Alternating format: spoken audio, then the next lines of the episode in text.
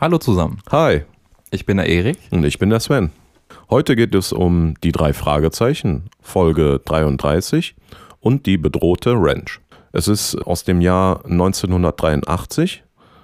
Es ist eine abgeschlossene Geschichte. Die Folge geht etwa 45 Minuten und es ist ein Jugendkrimi.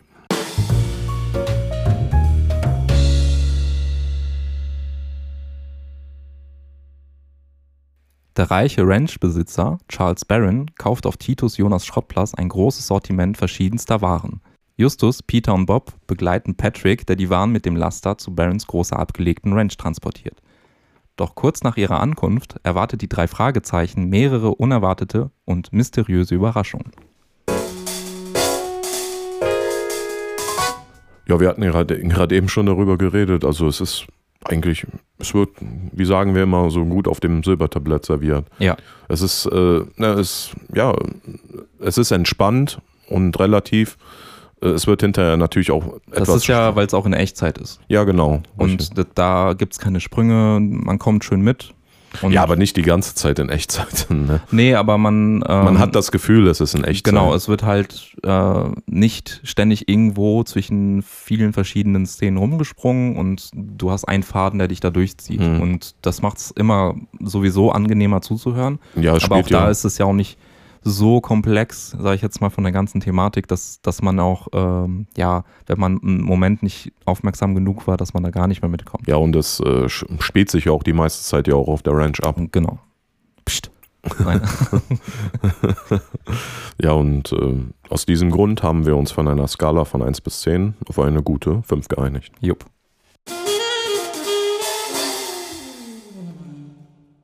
Es ist einfach eine schöne Geschichte. Kurz und knapp. Nein. Ja, es ist für eine alte Produktion, fand ich, kann man heute ohne Problem vernünftig hören. Also man hat nicht das Gefühl so, hm, das ist ein alter Schinken. Nee. Und äh, allein die Handlung an sich, die in der Storybeschreibung ja gar nicht so steht, also da, da, da kommt ja noch so einiges, da kommst du, man, da kommst du niemals drauf, was da noch alles so passiert. Hm. Und das finde ich ja grundsätzlich ja sehr interessant, diese unerwarteten Überraschungen. Ja, wohin sich das ja dann noch entwickelt. ja ne? das, ist auch äh, völlig abgespaced. Ja, ja. Das, das, es kommt ja sogar so ein bisschen so Endzeitstimmung auf. So im entferntesten Sinne. Ja, und, und, und mehr sollten wir dazu nicht sagen. Ja.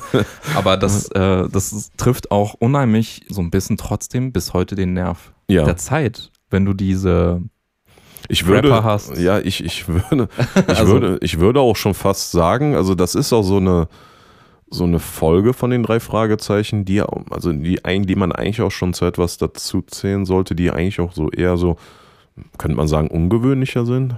Ja, auf jeden Fall. Also, ja, ne? Also schon- ja, ich will da jetzt nichts Falsches sagen. So. also es gibt einige Folgen, die ja bei den drei Fragezeichen so komplett aus der Bahn gehen. Genau, wie zum Beispiel Nacht in Angst. Die, die Ja. über weite Strecken ja so in Echtzeit ja gewesen ist. Das Schöne halt an dieser Geschichte ist halt verglichen, hast schon recht, also mit anderen Folgen. Ja, ich finde es allgemein passiert ja doch relativ viel. Hm. Ist so, so ein Auf und Ab der Gefühle, so Genau. kann man da so sagen. Ja, also es, äh, das ist wirklich äh, krass, mit was für, für Sachen man da auf einmal dann alles konfrontiert wird. Ne? Also Und ne, was, was das alles dann für, für, also für Ausmaße noch annimmt. Ausmaße, das ist das Ja, Stichwort. Ja, ja. So deswegen, ja, lasst euch einfach überraschen, kann man nur Genau. sagen. Also hat mich positiv überrascht. Ja, weil, also ich bin jetzt auch auf diese Folge ja auch gekommen. Du hast ja bei der Talkrunde mich ja auch mal gefragt, ob es eine von den älteren Folgen ja gibt, Mhm. die ich heute noch ja äh, empfehlen würde. Also Ja. jetzt eventuell für Leute, die jetzt gerade mit der Serie anfangen Mhm. oder so etwas. Und das ist, finde ich, von den älteren Folgen, wo die jetzt drei Fragezeichen ja noch so jung sind und Ja. äh, man an ihren Stimmen das ja auch noch hört Deutlich, ja. deutlich hört, finde ich, ist es doch schon ei- eine, also eine Geschichte, die dort, ja, also schon hier und da doch schon ein bisschen hinaussticht, würde ich sagen. Ja, einmal das, aber dass, dass man die hört, heute halt so hören kann und nicht das Gefühl hat, was ich meinte, so, das ist total alt und da habe ich keine Lust drauf. So, das, nee, kann, also das ist, das hält heute definitiv mit. Und das meinte ich ja mit dem Nerv der Zeit, mit diesen Preppern. Ähm, mehr sage ich dazu auch nicht. Genau. Ähm, passt. Rein theoretisch, wenn nehmen wir mal, man würde dieses Hörspiel heutzutage nochmal rausbringen, wäre das immer noch eine interessante Geschichte. Ja, also man könnte es definitiv noch ein bisschen pimpen, Ja. so soundmäßig, aber für, für damals ist es völlig berechtigt. Mhm. Und, ähm, und es klingt trotzdem nicht billig. Also das will ich noch dazu sagen. Also Nee. klingt gut. Man könnte eigentlich sagen, dass diese Folge so ein voll in die, ja, das hat sehr viele Genres, kann man sagen. Also da ist Action und um einiges dabei. Wir wollen nichts, nichts verraten. Ja, da könnte man echt zu viel verraten. Da muss man vorsichtig sein. Ja.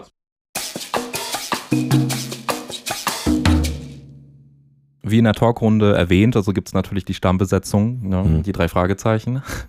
Ja, es sind auch einige äh, doch sehr bekannte Sprecher auch dabei. Mhm. Mr. Barron wird gesprochen von Pinkers Braun. Äh, er hat unter anderem schon in mehreren Hörbüchern und Hörspielen gesprochen, darunter Paul Temple. Und äh, das Hörspiel habe ich auch schon gehört. Das werden wir irgendwann auch auf jeden Fall mal machen. auf jeden Fall auch mal machen. Das hat mir auch sehr gut gefallen. Der Name der Rose, wo er den William von Baskerville spricht. Hm. Und Mrs. Barron wird gesprochen von Monika Peitsch. Ich hoffe, spreche ich es richtig aus. Sie hat unter anderem schon Audrey Hepburn synchronisiert in dem Filmklassiker Warte, bis es dunkel ist.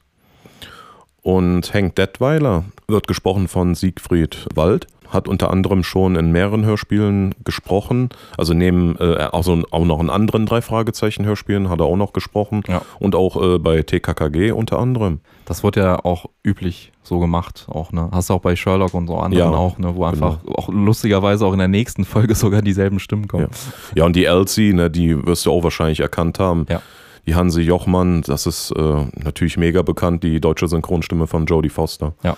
Die hat man ja direkt sofort erkannt. Ja, und die Stimme, muss man sagen, hat sich nicht so gewaltig geändert Nee, über überhaupt die Zeit. nicht. Ne? Ne? Das war schon krass. Also, Ja. das, man darf ja nicht vergessen, 1983. Und sie spricht ganz anders als die andere Frau.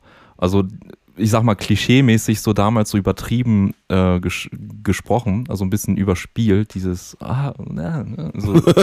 Und die Jodie so, so wie sie immer spricht, so ein bisschen mehr konzentriert und hatten wir schon erwähnt, ne? also äh, die drei Fragezeichen klingen da noch deutlich jünger. Äh, das finde ich dann auch witzig, wie sich das dann einfach entwickelt über die Zeit, wo die das alles aufgenommen haben, Folge für Folge. Also Ja. du kriegst halt auch diese Entwicklung mit. Und Ja, so, deswegen, so ähnlich wie bei dir. Ne? ja.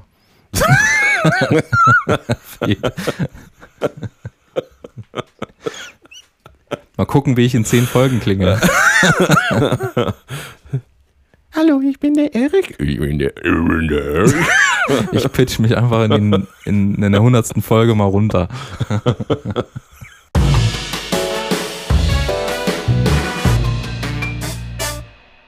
Ja, wie man das von den drei Fragezeichen kennt, gibt es das überall zu hören. Also das ist ja eine Marketingbombe. Mhm. Ja. Alle bekannten Streamingdienste, jetzt außer Audible und ja, Einzelhandel, Amazon und Co. Also greift zu. Ja.